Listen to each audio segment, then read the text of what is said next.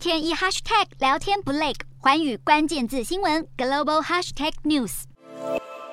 有消息指出，意大利总理德拉吉已经下定决心，要在这个星期辞去总理一职。在上周国会信心投票中，执政联盟的成员五星运动党投下了弃权票，促使德拉吉提出辞呈。虽然辞呈目前被总统马达雷拉挡下，但根据彭博报道，德拉吉请辞的心意已决。部分政界人士目前还在努力说服德拉吉回心转意，但各政党也开始磋商组建新联盟的可能性，为可能提早登场的大选做好准备。因为若德拉吉请辞成功，总统下令在七十天内举行国会改选投票。北方联盟和极右派的兄弟党目前在民调中掌握不少票数，两党若联手，就有很大胜算拿下执政权。但这两党都曾经批评过欧盟，甚至提议要让意大利退出欧元区。外界担忧他们若联手，会让欧洲市场陷入动荡。路透分析认为，失去德拉吉领导的意大利，债台高筑的状况会更加严重，面临更难举债筹资的挑战，让已经疲惫不堪的经济再受打击。